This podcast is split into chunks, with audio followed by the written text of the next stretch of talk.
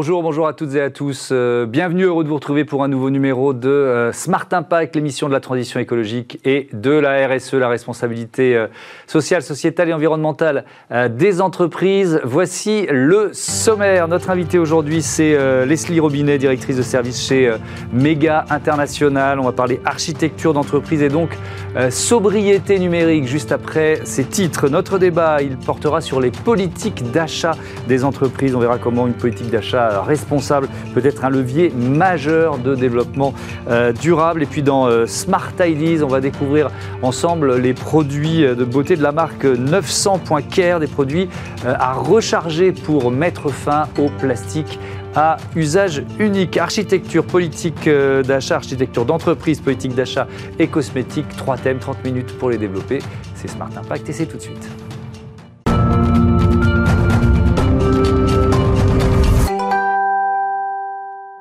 L'invité de Smart Impact, c'est donc euh, Leslie Robinet. Bonjour. Bonjour. Bienvenue. Vous êtes, euh, je le disais, euh, directrice conseil chez Mega International, directrice de, de service. Mega International, c'est une entreprise qui fête ses 20 ans cette année. et votre métier, c'est l'architecture d'entreprise. C'est quoi? Tiens, si on faisait une petite définition pour commencer. D'accord. Bah, architecture permet de bâtir ou faire évoluer quelque chose, un, système complexe. Donc mhm. l'architecture d'entreprise, c'est ceci appliqué à l'échelle d'une entreprise. On va faire des plans, comprendre et essayer d'imaginer et euh, avoir un résultat qui va correspondre aux besoins et être opérationnel et mhm. efficace. Euh, ça concerne uniquement les services informatiques ou pas seulement? Oh, absolument pas. Euh, il y a euh, la stratégie de l'entreprise, comment il s'opère, les processus organisationnels de l'entreprise. C'est juste que la, plupart des entreprises utilisent l'informatique pour, exécuter ces opérations. Hmm. Méga International, je le disais, vous fêtez vos, vos, 20 ans. C'est une entreprise française? En effet, on est un PME, mais qui existe à l'échelle internationale depuis de nombreuses années grâce à nos filiales et nos partenaires pour servir plusieurs milliers de clients dans les secteurs très variés, publics euh, comme privés. Hmm. Qui sont vos clients, tiens, justement? Oh, ils sont très variés. Euh, bah, euh, les ministères, des régions, les industries, le transport, l'énergie, les banques, les assurances, les complémentaires santé, hmm. parce que tout le monde doit comprendre comment ils travaillent, comment ils s'organisent, pourquoi, comment, hmm. euh, pour continuer à évoluer et, être au service de leurs propres clients.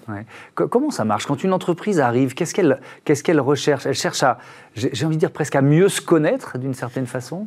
C'est vraiment, ça commence par ça.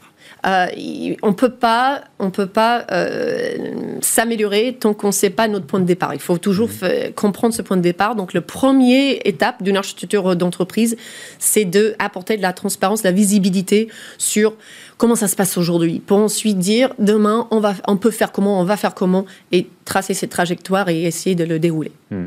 Euh, donc, vous vous intervenez, vous, vous faites une sorte de de scanner de, de, l'entreprise, c'est ça. Euh, la, question de euh, la sobriété euh, environnementale, de la sobriété numérique, de, et finalement de tous les enjeux RSE dont on parle chaque jour dans, cette émission, est-ce que l'entreprise Améga existe depuis 20 ans? Est-ce que vous les voyez, ces enjeux, prendre de plus en plus d'importance? Et si oui, depuis quand? Si vous deviez mettre une bascule. Mmh.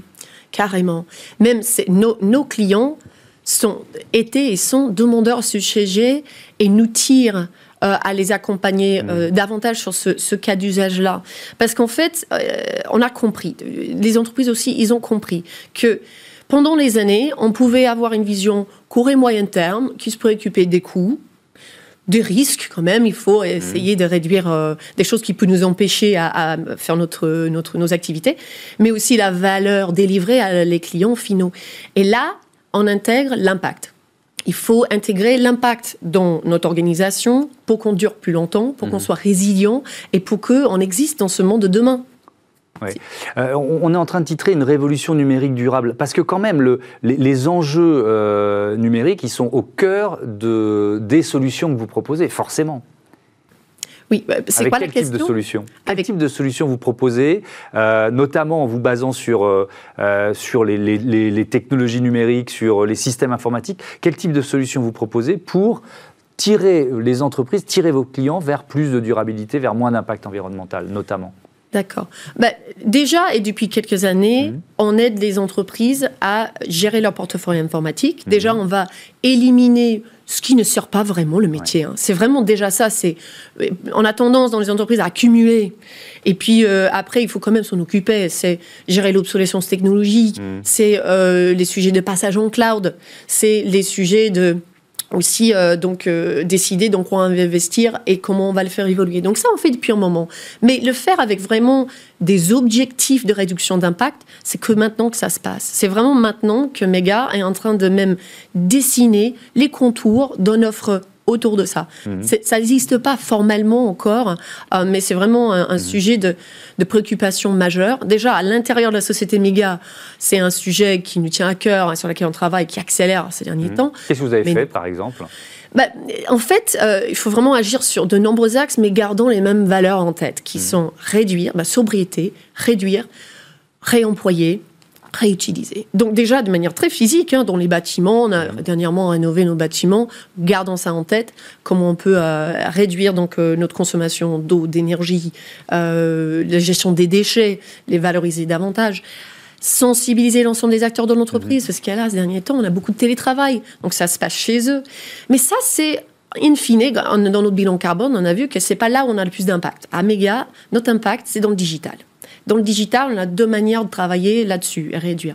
Green IT mhm. et l'éco-conception, certains disent éco-design. Ça, c'est quand tu fais des produits, ça peut être des produits informatiques, bah, tu vas intégrer déjà dans comment tu le codes, c'est très technique, mais mhm. aussi dans l'outil final qui consomment le minimum de ressources possibles.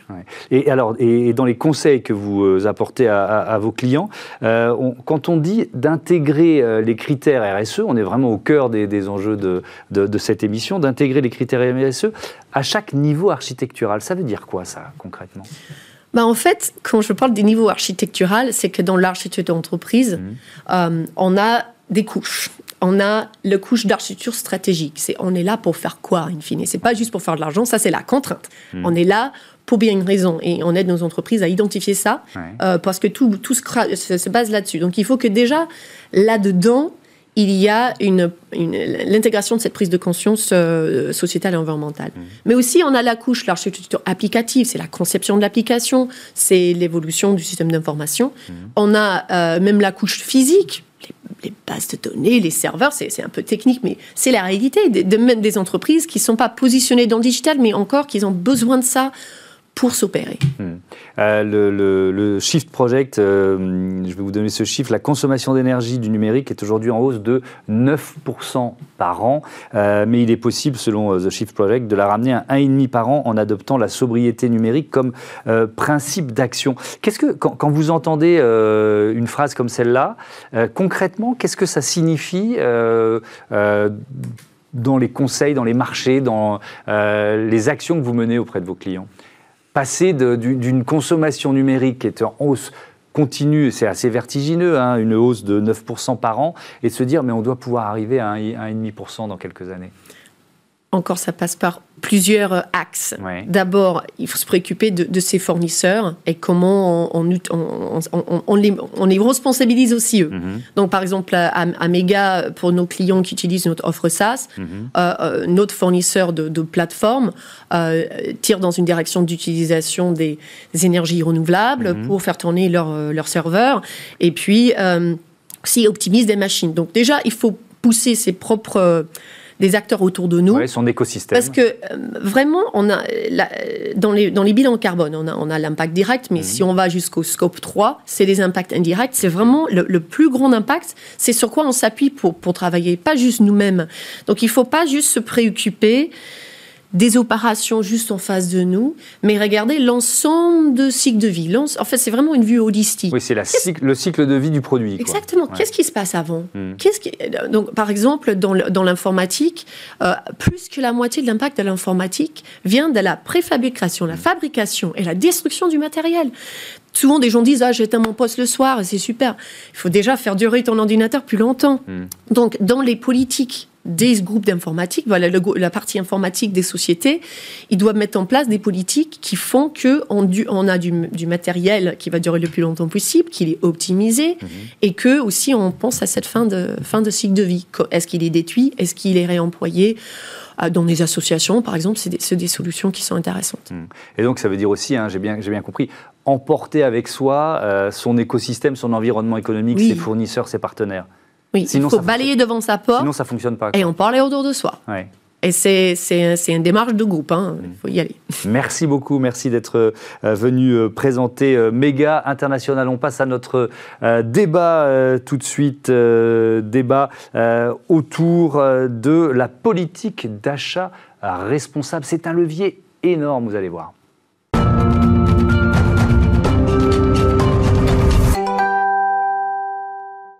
Qu'est-ce qu'un achat responsable? Comment euh, faire euh, évoluer la politique d'achat de son euh, entreprise? C'est le thème de notre débat tout de suite avec mes invités. Mélissa Poutrin, bonjour. Bonjour. Bienvenue, vous êtes consultante RSE pour BL Evolution. C'est un cabinet de conseil en, transition écologique et on est également en visioconférence avec Daniela Burla qui est responsable développement durable de la CETEC. Bonjour et, et, bienvenue. Vous avez travaillé ensemble, c'est ça? Vous avez conseiller euh, la, CETEC. Tout à fait. Oui, effectivement, on a accompagné CETEC sur son analyse de matérialité, donc euh, sur la manière de prioriser ses enjeux RSE pour euh, construire sa démarche RSE. Et ensuite, on les a accompagnés sur leur démarche d'achat responsable mhm. pour décliner justement la RSE dans les achats. Alors justement, on va rentrer dans, dans le détail, mais peut-être en quelques mots, Daniela Burla, c'est quoi CETEC Bonjour Thomas, bonjour Mélissa, je suis ravie d'être là parmi vous aujourd'hui. CETEC, c'est un bureau d'études euh, d'ingénierie. Dans la construction, euh, nous sommes euh, très, très impliqués dans le développement durable, notamment dans l'éco-conception de nos projets. Alors, euh, peut-être on peut commencer par une définition, tiens, euh, Mélissa Poutrin. C'est quoi un achat responsable pour vous? Quand vous arrivez auprès d'une entreprise et que vous commencez à les, conseiller, euh, si, peut-être qu'ils vous posent d'ailleurs cette question, c'est quoi? Tout à fait. Un achat responsable, c'est un achat qui va limiter au maximum son impact sur l'environnement et sur les humains. et qui va aussi chercher finalement à créer de la valeur ajoutée euh, pour ces parties prenantes. Mmh. Donc, de manière plus concrète, euh, c'est quelque chose qu'on va mettre en place aussi bien pour les achats de matériaux, euh, de composants, de produits finis et même de services. Et donc, sur tout le cycle de vie de ces éléments-là, on va chercher donc à limiter notamment les impacts négatifs. Est-ce qu'il y a des grands principes qui s'appliquent à tous les secteurs, à toutes les entreprises, ou est-ce qu'il faut, d'une façon un peu fine, adapter le conseil à chaque politique d'achat finalement? Oui, tout à fait. Effectivement, il faut prendre le temps de bien cartographier tous les achats avant de se lancer, mhm. euh, parce que la démarche ne va pas être pareille pour un produit fini assez basique ou euh, comme un ordinateur par exemple où on va pouvoir opter pour des écolabels mmh. et pour un produit qui va avoir une chaîne de valeur complexe sur lequel il faudra travailler sur chacun des composants. Donc effectivement, la démarche va être vraiment différente en fonction des achats d'entreprise. on, parlait euh, juste avant avec Leslie Robinet de, du cycle de vie d'un produit. Évidemment, c'est une thématique que vous devez aborder vous aussi. Daniela Burla, je, je reviens sur cette idée de définition. Est-ce que pour vous c'était important déjà de savoir de, quoi on parle quand on évoque euh, la politique d'achat responsable avant de se lancer dans une transformation tout à fait, Thomas. Nous avons déjà commencé, euh, grâce à euh, Melissa, à cartographier chez nous l'ensemble de nos achats sur les trois dernières années. Nous avons vraiment identifié le panel complet. Et ensuite, nous avons défini euh, avec euh, l'aide de Melissa, donc de BL Evolution, et un groupe de travail interne, euh, quel est notre plan d'action, quelles sont nos priorisations pour pouvoir avancer ensemble sur le sujet des achats durables. Est-ce que vous voyez déjà des est-ce qu'il y a des effets à court terme que vous recherchez? Oui, nous, essayons déjà très vite embarquer l'ensemble de, nos fournisseurs et de nos euh, prestataires euh, sous-traitants, mais également plus en amont avec nos clients. Nous travaillons sur ces sujets euh, d'achat durable pour pouvoir, parce qu'en fait, il est impossible que ça soit une seule entité qui, arrive à, à, à, aboutir dans, ces objectifs. Il faut qu'on soit tous embarqués euh, dans cette politique. Mais, ça, Daniela Burla, ça prend du temps. C'est-à-dire embarquer euh, euh, ses fournisseurs, son écosystème, ça ne se fait pas d'un claquement de doigts. non, ça ne se fait pas d'un claquement de doigts. Mais nous avons commencé par, grâce à l'analyse de la matérialité, d'identifier la priorisation, en fait, y compris de nos, nos, euh, nos comment dire, nos actions. Et euh, dans les médias, euh, dans tous les achats que nous faisons, nous préconisons des critères euh, de responsables. Déjà, dès, dès, maintenant, nous avons commencé à, à, supprimer le plastique dans nos achats.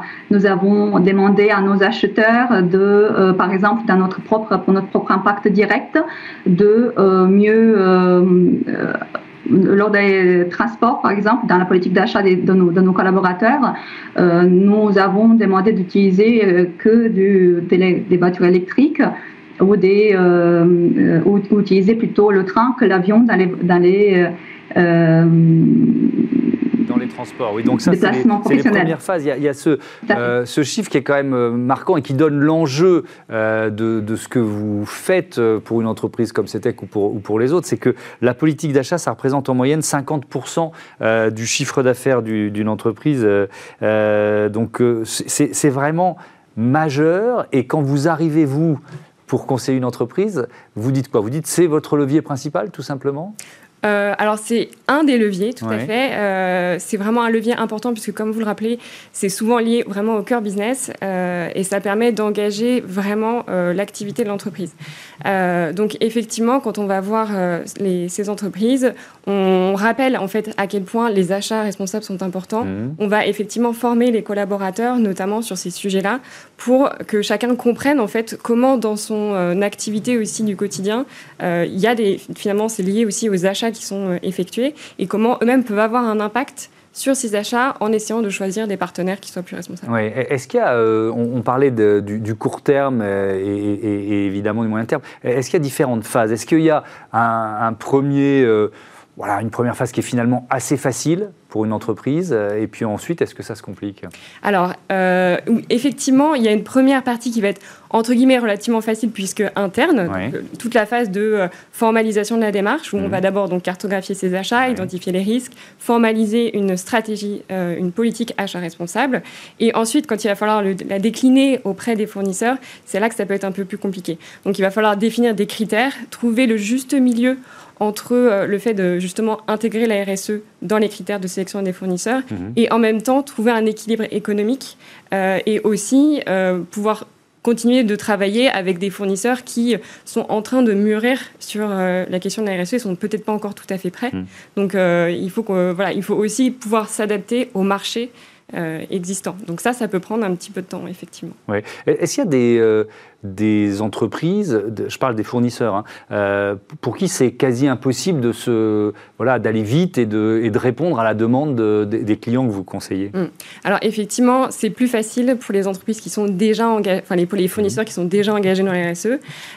mais après, c'est vrai que de toute manière, c'est une transition de fond qui est en train de se mettre en place et beaucoup de fournisseurs euh, ont conscience qu'il va falloir aussi eux-mêmes pouvoir fournir euh, des produits euh, mmh. responsables. C'est demandé par les donneurs d'ordre qui sont notamment soumis à la loi sur le devoir de vigilance. Donc on voit qu'il y a aussi une évolution qui se met en place et même si ça prend du temps, et effectivement certains ne sont pas capables de le faire tout de suite, mais ça, se met en place petit à petit. Daniela Burla, je reviens vers vous justement sur cette histoire de, de calendrier. Est-ce que en fonction euh, du, fournisseur, vous, vous donnez euh, euh, des délais, j'imagine. C'est quand même un, travail collaboratif que, que, vous faites avec eux, vous, ou est-ce que ben, vous leur mettez finalement beaucoup la pression? Absolument pas, Thomas. ce que nous faisons, c'est nous travaillons toujours avec nos, sous-traitants, nos prestataires intellectuels. Nous mettons en place des, marchés euh, euh, ensemble euh, parce que c'est important que nos partenaires soient convaincus que ce que nous faisons, notre engagement dans le développement durable et dans cette politique d'achat responsable, elle est essentielle que ce soit euh, pour notre propre impact direct en tant qu'entreprise d'ingénierie, mais également pour les projets dans lesquels nous participons en, tant qu'ingénierie, puisque nous avons effectivement constaté que notre impact direct, il est plutôt de 100, alors que lorsque nous, sommes, nous préconisons des éléments dans les cadres des marchés, par exemple des marchés de construction, notre impact en tant qu'ingénierie peut être pour 1000. Donc en fait, il y a quand même une échelle assez importante à prendre en compte. Et dans notre démarche, donc euh, ingénieur citoyen, euh, nous souhaitons euh, travailler avec vraiment avec tous les prestataires pour les accompagner, les former aussi, les sensibiliser, mais pas que. En fait, c'est pour ça que j'insiste sur le fait que nos, clients, nos maîtres d'ouvrage doivent être également partie prenante de cette démarche d'éco-conception globale avec une euh, politique d'achat responsable efficace. Euh, Daniela Burla, est-ce que ça concerne uniquement euh, l'équipe RSE et l'équipe achat dans, l'entreprise ou est-ce qu'il faut, bah, la réponse est un peu dans ma question, mais associer tous les collaborateurs J'imagine que c'est seulement comme ça qu'on va être efficace? Alors, pour vous répondre à la question, je vais vous, répondre, je vais vous raconter un petit peu l'histoire de notre démarche agent citoyen. En 2017, notre direction générale a lancé un concours pour, pour un ensemble de nos collaborateurs pour dire est-ce que vous pouvez, s'il vous plaît, vous imaginer CETEC dans 2030 à la une euh, des journaux et euh, nous, identifier un projet qui pourrait être symbolique pour votre euh, journal favori?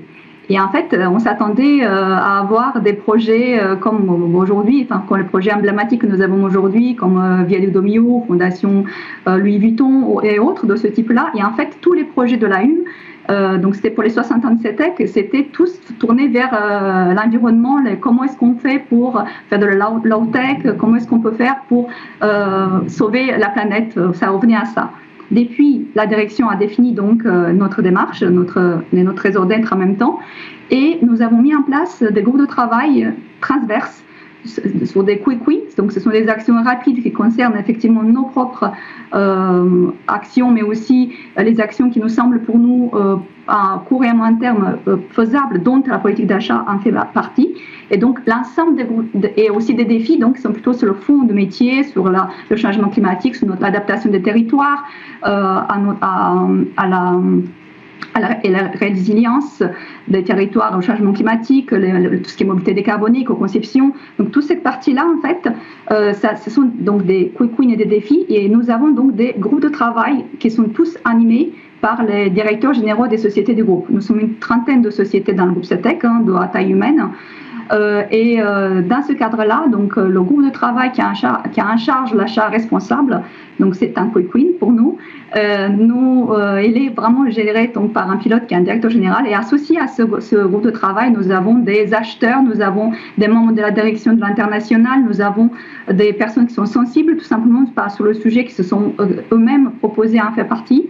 Et donc, tout ça, ça c'est vraiment un travail. Et donc, et aussi, nous nous basons sur un réseau en fait d'ingénieurs et citoyens, donc de, responsables dans le groupe, de 55 personnes. Donc, on est très très contents. Collective, on l'a bien compris pour conclure, euh, euh, Mélissa Poutrin, c'est aussi un levier d'innovation. Tout à fait. C'est important de le dire. Oui, tout à fait.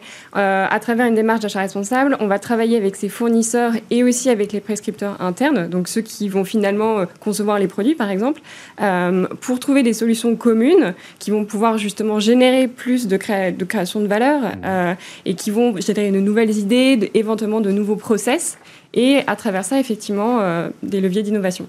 Merci beaucoup, merci euh, à toutes les deux d'avoir participé à, ce débat. On va parler euh, euh, cosmétique tout de suite, beauté sans plastique.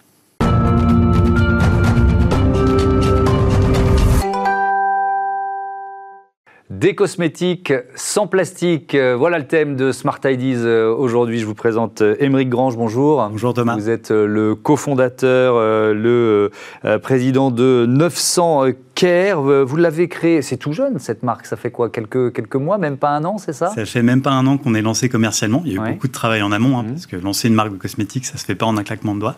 on a lancé notre site en décembre et on, euh, on a lancé chez Monoprix dans 135 Monoprix en avril. Donc euh, c'est une histoire encore toute jeune. D'accord, donc décembre 2020, donc vous fêterez vos, vos un an dans, dans, dans, quelques, dans quelques mois. C'était quoi l'idée de départ? C'est quoi le déclic? Alors le déclic, ça vient déjà d'une prise de conscience personnelle. Euh, moi, j'ai une chance, c'est que mon père est moniteur de plongée. Il m'a transmis cette passion. Ça fait 20 mmh. ans que je plonge et que je vois au fil des années de plus en plus de plastique euh, dans les océans. Et forcément, ça nous interroge sur notre consommation euh, à la surface. Le problème, c'est le plastique à usage unique, qui est omniprésent dans toutes nos, consommations et en particulier dans la salle de bain. Et quand on prend l'exemple d'un gel douche mmh. que vous achetez en grande surface, il y a à peu près ça d'eau et seulement ça d'ingrédients actifs. Et quand on y réfléchit, on se dit, J'achète mon gel douche, j'achète de l'eau que j'ai déjà chez moi et du plastique que je vais jeter. Donc l'idée de 900 Care, c'est tout simple, c'est de dire on va compacter tous les ingrédients actifs dans ce petit bâtonnet Ouais. que vous allez insérer dans votre bouteille réutilisable. Vous rajoutez l'eau du robinet et ça va créer votre gel douche avec la texture, le parfum, euh, enfin tout ce qu'on aime dans le gel douche, la mousse, mais sans avoir acheté de plastique Alors, à la fin. je vais vous faire un aveu. Je, je l'utilise, ce gel douche, donc ça marche très très bien. Et effectivement, on est dans une démarche durable euh, absolue, puisque ce, ce flacon, je vais pouvoir l'utiliser euh, voilà, pendant, pendant des années. Il y a quoi? Il y a différents parfums. on peut choisir quand même Ouais. son, son gel douche d'une certaine façon? Alors oui, c'est très customisable. On Ouais. peut choisir déjà la couleur de la bouteille réutilisable. Alors là, je vous ai apporté du jaune pour mettre un peu de soleil sur le plateau. C'est une bonne idée. Mais ça vient euh, en bleu, en rouge, en Mhm. vert, et on prévoit de lancer plein d'autres couleurs. Ouais. Et ensuite, en termes de euh, parfums, on en a plusieurs. Là, on a le miel ici. On a également de l'aloe, on a du lys blanc. Et là encore, on travaille sur plein d'autres parfums. Et, et les, les principes actifs, euh, parce qu'évidemment c'est la question que euh, on va tous se poser, ils- ils- vous réussissez à les compacter Ils sont, euh, euh, enfin, c'est aussi efficace qu'un produit euh, classique traditionnel. Ouais. Alors, on a une charte de formulation qui est très stricte. Ouais. Déjà, il faut que les produits soient sains. Donc, on est très bien noté sur toutes les apps type Yuka. Donc, sur Mhm. Yuka, on a au minimum 93 sur 100. On utilise en grande majorité des ingrédients naturels, à plus de 97%. Mais surtout, on a fait un vrai focus sur l'efficacité et la sensorialité parce qu'on pense qu'il n'y a que comme ça que les gens vont passer à des euh, modes de consommation plus responsables.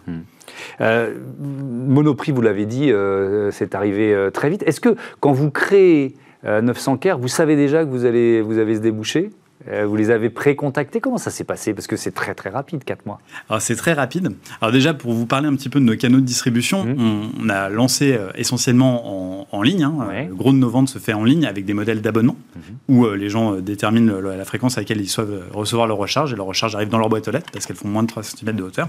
Mais on a eu beaucoup de clients qui nous ont dit euh, moi, ce qui est pratique, en fait, c'est pas de le recevoir dans ma boîte aux lettres, c'est plutôt d'aller le prendre quand je vais faire mes courses Ouais. dans le supermarché du coin. Et donc, dès le début, on, avait, on s'était dit, il faut absolument qu'on ait ces deux pieds, le pied en, en ligne, le pied euh, commerce physique. Et on allait très tôt, euh, je pense au bout de trois mois euh, qu'on travaillait sur le projet, on allait voir Monoprix pour leur dire, voilà ce qu'on est en train de créer. Est-ce que c'est quelque chose qui serait Donc c'était de... avant le lancement commercial, Bien on est avant. bien d'accord. Quasiment un an avant. Parce que ça, ça a été un. On, on va parler de croissance. Ça a été un booster de croissance phénoménal. Phénoménal. Vous en êtes où aujourd'hui? Alors là, on a plusieurs dizaines de milliers de, de clients. hein. On est à plus de 30 000 clients en, en- en cumulé. Et euh, ça augmente de, de jour en jour parce qu'il y a un phénomène qui est assez dingue, qui est bah, le bouche à oreille qui se propage. Et ça, ça nous a permis de faire aussi quelque chose qui est assez euh, fou, c'est Mhm. qu'on vient de faire une grosse baisse de prix. On a baissé nos prix de 40%. Donc avant, une recharge de gel douche, ça coûtait 6 euros Ouais. euh, par, euh, par flacon. Euh, maintenant, ça coûte 3,50 euros. Comment vous y êtes arrivé? On y est arrivé grâce au soutien de nos clients. Parce qu'en fait, enfin, si on, on- on re- on rembobine un peu il y a, Ouais. il y a un an, euh, lancer une marque comme 900 Care, c'est compliqué parce qu'on fait euh, tout en France. On a des ingrédients qui sont naturels, donc ça, c'est deux choses qui coûtent très cher. Et quand on lance, on n'a pas de volume et donc on n'a pas d'économie d'échelle. Grâce à Monoprix, grâce à nos clients sur le site, on a réussi à avoir ces, économies d'échelle et on a pris un, un parti pris fort, c'était de dire on va bah, réinvestir toutes les économies qu'on fait sur nos coûts dans nos prix. Parce que la vision de 900 Care, c'est de dire ces produits, il faut qu'ils soient accessibles à tous les Français. Et donc, en 20 secondes, le temps file trop vite. euh, les perspectives de croissance, là, c'est quoi? Alors, deux choses. La première, c'est étendre la gamme, parce Mhm. qu'il faut qu'on puisse trouver tous les produits de la salle de bain euh, chez 900 Care, et ensuite continuer à développer nos canaux de distribution pour que tout le monde puisse nous acheter. Ah bah, c'est ce qu'on vous souhaite. Merci euh, beaucoup, merci euh, Merci, Émeric Grange d'être euh, venu partager votre expérience dans Smart Impact. Je voudrais remercier aussi Joséphine Dacoury qui est à la programmation, à l'édition ici aussi en régie, Victoire Père, Alice Pitavi à la réalisation et Amanda Montero au son. Je vous donne rendez-vous demain. Salut.